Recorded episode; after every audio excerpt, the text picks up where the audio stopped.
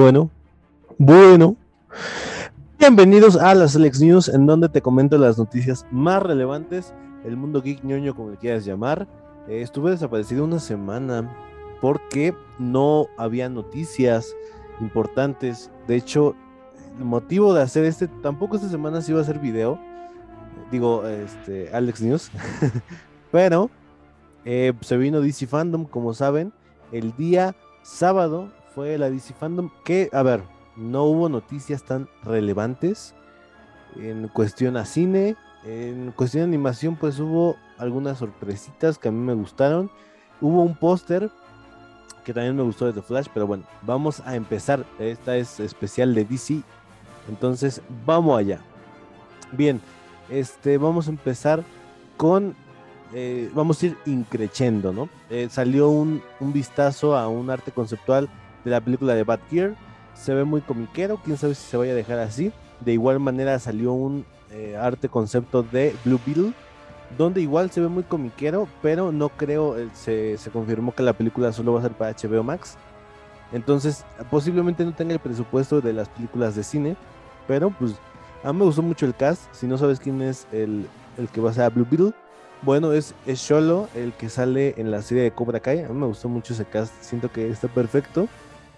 De ahí vamos a que tuvimos un tráiler de Peacemaker, el cual, pues no nos dice mucho. O sea, creo que se presenta un lado más humano, eh, con más comedia de Peacemaker, ya que, ya lo voy a decir, eh, a partir de aquí son spoilers de, de Suicide Squad. Como bien sabemos, a mí me cayó mal este personaje porque asesina a Rick Flag, ¿no?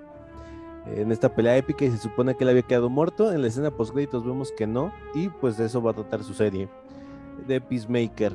Eh, creo que aquí me va a caer mejor. O sea, de hecho el personaje me cae muy bien, pero porque mató a Rick Flag, no, este, como que sí lo mandé a la goma. Y pues ya, si tú no la habías visto la película, ya, está en HBO Max, ya está en tus plataformas alternativas. Ya. Eh, también tuvimos un vistazo, no fue un tráiler, fue un vistazo detrás de escenas de Shazam, donde eh, Zachary Levy dice que esta película va a ser más grande que la primera, y por lo que se ve sí, por los artes conceptuales, va a explorar más el mundo mágico de DC en esta película. Lamentablemente va a llegar hasta 2023, entonces pues tendremos que esperar un poquito más. También tuvimos un detrás de escenas de Aquaman de eh, Lost Kingdom, donde podemos ver, bueno, se confirmó que regresa el hermano, bueno, el hermanastro de Arthur Curry. Y pues creo que él va a ser el principal antagonista por lo que dijo James Wan. En las imágenes también vemos a Black Manta. Si no te acuerdas, Black Manta, hay una escena post créditos de Aquaman, que esa yo la vi hasta que hasta que la pude ver en, mi casa, porque en el cine no me quedé verla.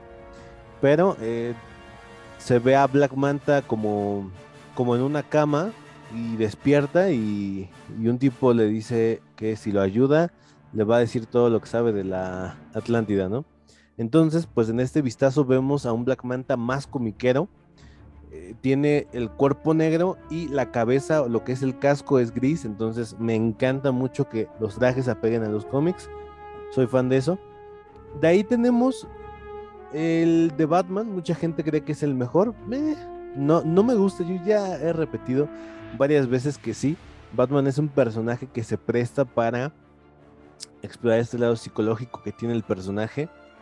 Pero me gustaría que se explorara el lado psicológico y no se dejara de lado el, cómic, ¿no? La ficción.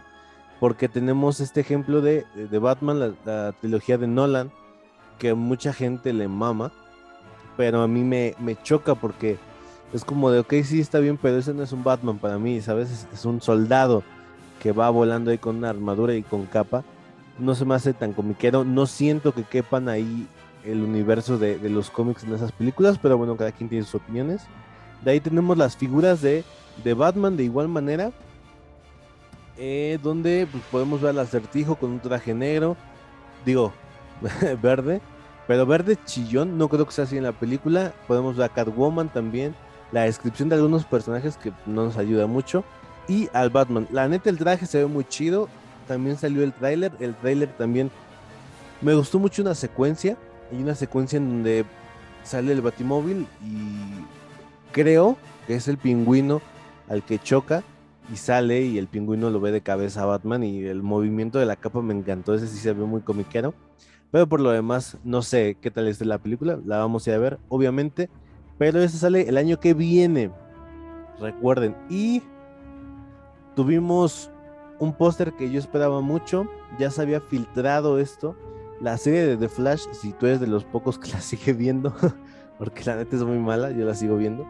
Este, Samuel Apache.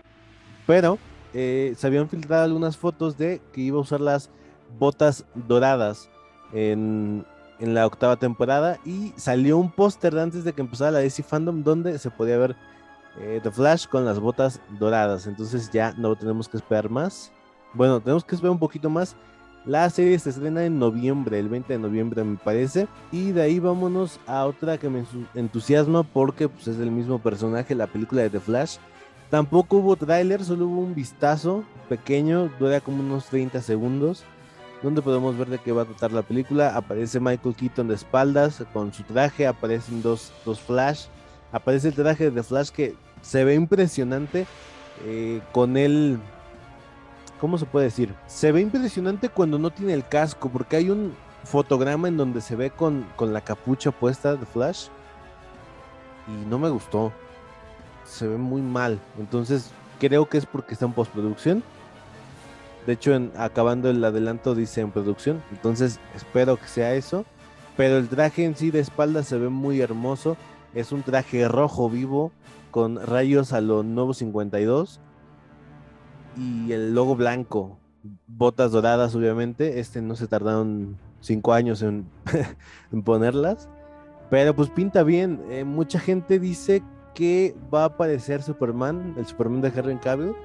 Porque la directora Andy, bueno, el director Andy Muschietti y su hermana le dieron like a un comentario de Instagram en donde el chico comentaba que si íbamos a ver a Henry Cavill como Superman y le dieron like, ¿no? Entonces ya mucha gente se mojó, ya yo también, o sea, yo ya estoy metido en esa película y si está Superman de Henry Cavill, o sea, aunque sea la última vez que lo veamos, porque yo creo que el futuro de DC, así como va y así como vamos, la Supergirl de Sasha Calle se va a quedar como el Superman.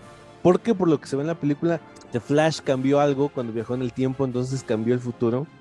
Y pues nada, eh, no me entusiasma mucho que no haya un Superman. No me malentiendan, eh, estoy también esperando la película para ver a Supergirl porque tiene un traje hermoso y, y, me gusta mucho, ¿no? Tiene que ver con la casa de él, pero sí me desilusionaría mucho ya no poder ver a ese Superman que tanto me gusta. De ahí vámonos con Black Adam, ya que igual fue un detrás de escenas y un pequeño adelanto de una escena de la primera escena. Entonces, pues lo vemos en todo su poder. O sea, me gustó mucho. Estoy muy adentro con esta película. Aparte, va a aparecer una alineación muy secundaria de la JSA, a excepción por Doctor Fate, que es de los principales. Ya pronto en, aquí en esta plataforma, pues vas a poder tener quiénes son la JSA, por si te preguntas quiénes son, y una descripción eh, breve de los integrantes principales, ¿no? Que son Alan Scott, Dr. Fate, Jay Garrick, eh, Hourman, uh, Hawkman y Hawkgirl, ¿no? Pero bueno, ahí acaba todo. Eh, ay, se anunció y se confirmó, se reconfirmó que Wonder Woman va a tener una tercera parte y posiblemente Linda Carter aparezca como Asteria. Recordemos, si tú no viste Wonder Woman 1984, eh, se menciona la armadura que tiene Diana, que saca la dorada, es de una, de una amazona que llegó a la Tierra, bueno, se quedó para defender a las, para que pudieran escapar las otras amazonas, y pues se perdió en la humanidad, ¿no? Mucha gente decía que había sido masacrada, pero pues su armadura se encontró, la encontró Diana. Y al final de la película hay una escena post créditos donde se puede ver a Linda Carter. Quien, si tú no sabes quién es Linda Carter, era la antigua Wonder Woman.